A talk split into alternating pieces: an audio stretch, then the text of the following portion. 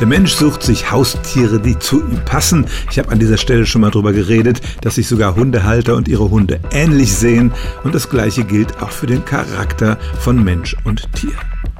Es hat tatsächlich schon große Untersuchungen gegeben, etwa 2010 eine Studie mit 4500 Personen. Da hat man Hunde- und Katzenhalter entsprechend den fünf Dimensionen des gängigsten Persönlichkeitsmodells klassifiziert.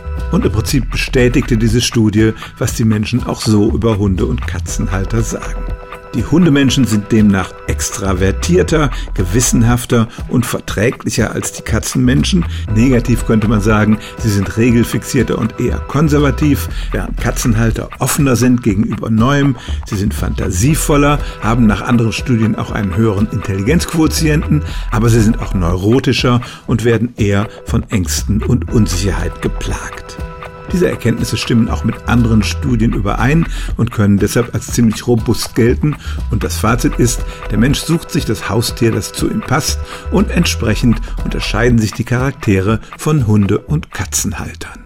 Stellen auch Sie Ihre alltäglichste Frage unter stimmtz.radio1.de.